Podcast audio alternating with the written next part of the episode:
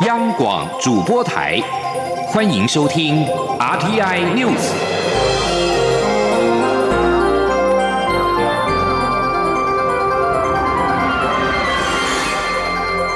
听众朋友您好，欢迎收听这节央广主播台提供给您的 RT News，我是张顺祥。首先把新闻焦点关注到在美国访问的基隆市长林佑昌表示，面对中共威胁，台湾的处境艰难，民进党不能够只做台湾的民进党，应该连接世界上所有跟民进党有相同价值的力量，蜕变成为世界华人的民进党，借此壮大台湾。林佑昌率领六位局处长以及四位新科市议员访问美国十一天，首站造访纽约。九号上午在皇后区的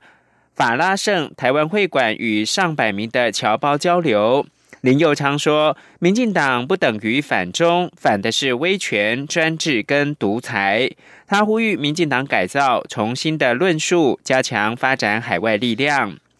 林佑昌在活动结束之后受访表示，多数台湾民众认同自己是台湾人，但台湾人不能够只关心内部事务。中国境内有很多华人向往自由、民主跟人权，与民进党的信仰共同价值。民进党应该连结世界上所有与民进党有相同价值的力量，壮大台湾，让台湾不孤单。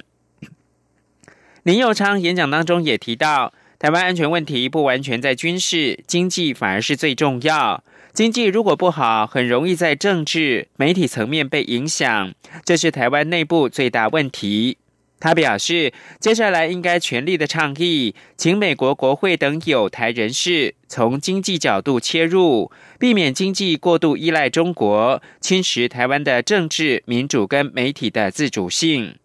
九号的稍早，林佑昌跟侨界领袖以及本地的政要进行早餐会。纽约州众议员布朗斯丁说：“今年是台湾关系法四十周年，他将尽力维持台美关系。”焦点回到台湾。法务部日前针对酒驾提出刑法修正草案，提高酒驾刑责，累犯最重可以判处死刑。这案子已经列入到行政院这个会期的最优先法案。政务委员罗秉成明天十一号将召开跨部会的审查会议，期盼能够尽快完成审查，送到行政院会。防治酒驾引起各界重视，行政院长苏贞昌日前表示。要终止酒驾引发的伤害，并在治安汇报指示，酒店、夜店酒驾贩毒、聚众斗殴等违纪违法事件，假如没有办法处理，就要撤换地方警察局长。法务部在二月底公布刑法一百八十五条之三的修正草案，重点是酒驾加重刑罚以及增订没收的条款。酒驾致死本刑最重十二年，再犯酒驾致死本刑最重死刑。犯罪的交通工具可以没收。行政官员表示，草案已经送进到行政院。罗秉成明天十一号将召开跨部会的审查会议，邀集交通部、法务部、内政部以及司法院等相关的部会讨论。而教育部长潘文忠明天十一号将列席立法院教育及文化委员会报告业务概况，并且被质询。他在书面报告有关校园安全方面，对于预防儿少受虐多所琢磨。政策说明强调，守护孩子在安全的环境中成长。立法院则是力拼十八号之前完成儿少法的修法初审提报院会。潘文中在送达立法院的书面报告提及，协助高风险家庭辅导高关怀学生，针对疑似儿虐个案、高风险家庭的学生，提供救助以及就学的协助。潘文中还表示，提升幼儿园负责人以及教师的儿少保护职能，将儿少保护职能纳入到各地方政府办理教保研习规划。而少相关的修法也列为立法院这个会期的优先法案。立法委员徐志荣表示，儿少法修正草案力拼三月十八号完成初审出委员会提报院会来讨论。民进党立委陈曼丽则是提案主张，鉴于近年儿虐事件频传，造成数起无法挽回的悲剧，应该透过立法，以强化儿少安置的处遇机制。另外，针对儿虐现场无作为者，或者是因通报而没有通报的单位，恐怕会剥夺儿少获救机会。因此，应该加重罚则，以确保社会大众通报责任。此外，立法院的法制局分析预防儿虐事件表示。通报制度是儿少法的重要制度设计。法律对于儿虐或者是疑似儿虐，已经对相关人员刻以通报的义务。目前面临的是执行层面是否落实的问题。第十九届保德信青少年志工精英奖今天举行颁奖典礼。从全国近四千位报名者当中，选出了三十位杰出的青少年志工，其中最受瞩目的亲善大使奖，是由就读苗栗三义高中的新二代叶丽君，以热血面包魂计划关怀银发长者，以及台东军医高中的江义琪，因为成立东南亚移动图书馆关怀移工生活而获奖。将在五月代表台湾前往美国的华盛顿，与全球青少年志工交流服务经验，希望能够让善的涟漪不断的扩大。请央广记者刘玉秋的采访报道。为了号召更多青少年投入志工的行列，第十九届保德信青少年志工精英奖十号在台北举办颁奖典礼，共有三十名杰出的志工青少年，从全国近四千名报名者中脱颖而出，站上青少年志工的舞台，分享服务的感动与荣耀。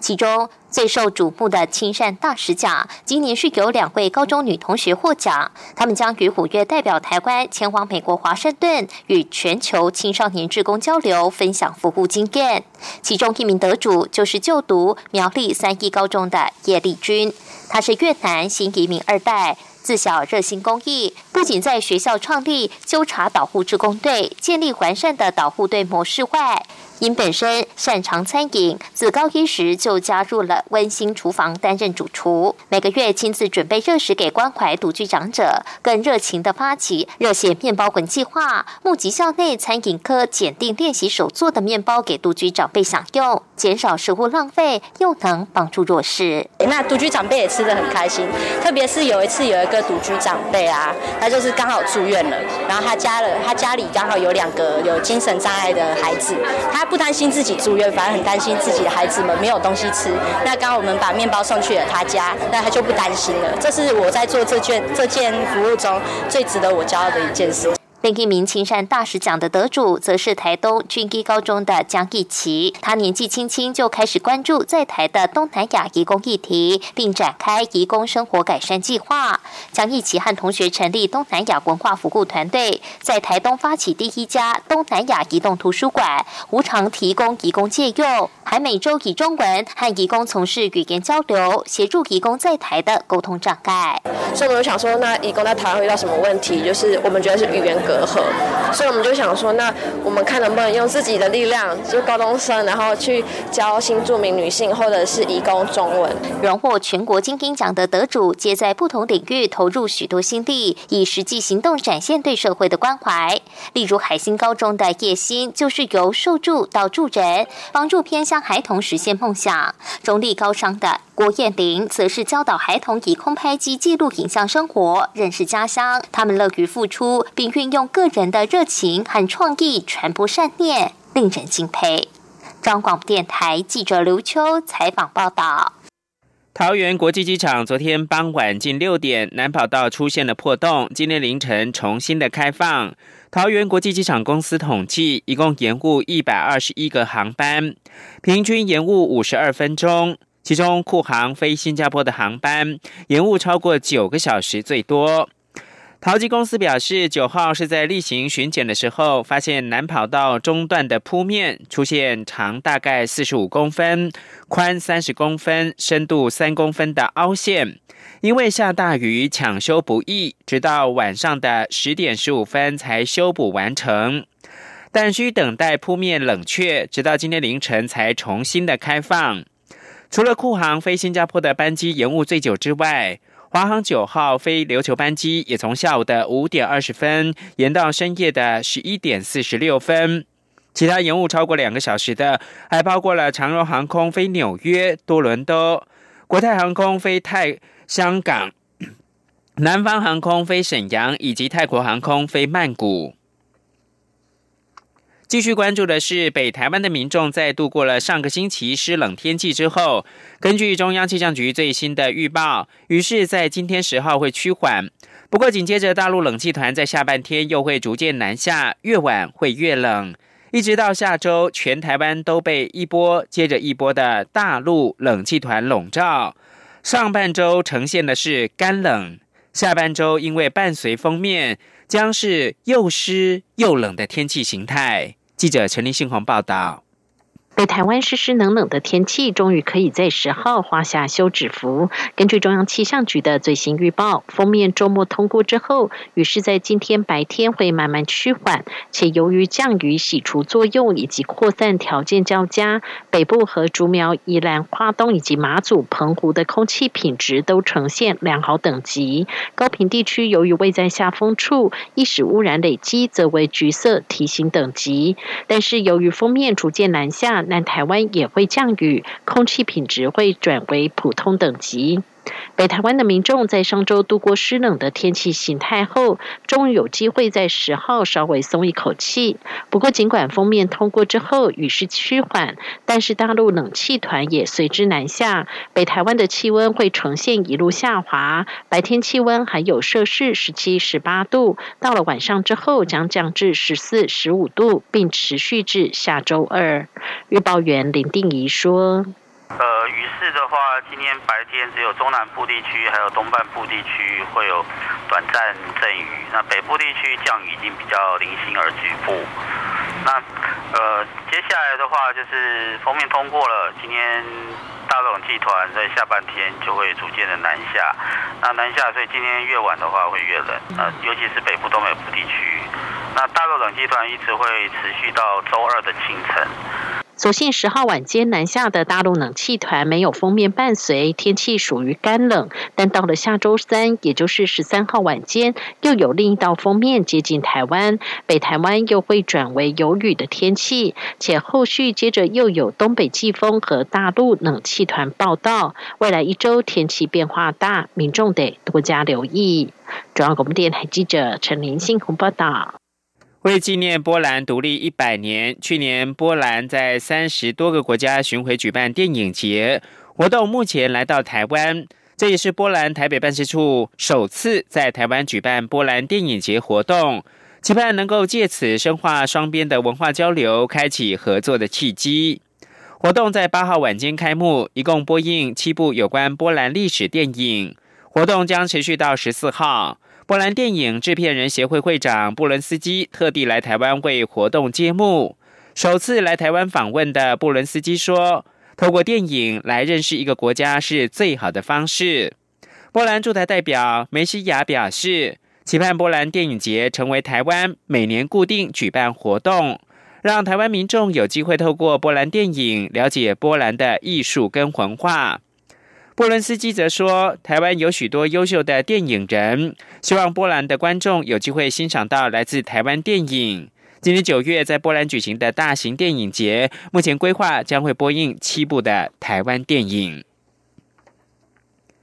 对于意大利打算加入中国的一带一路基础建设计划，白宫国家安全会议发言人马奇斯九号表示，意大利政府不应该支持中国这项计划。并表示这是一个浮夸无用的计划。尽管美国对意大利打算加入“一带一路”表达关切，但意大利总理孔蒂在八号表示，他可能在月底与中国国家主席习近平签署协议。习近平将于二十二到二十四号访问意大利。以上新闻由张顺祥编辑播报。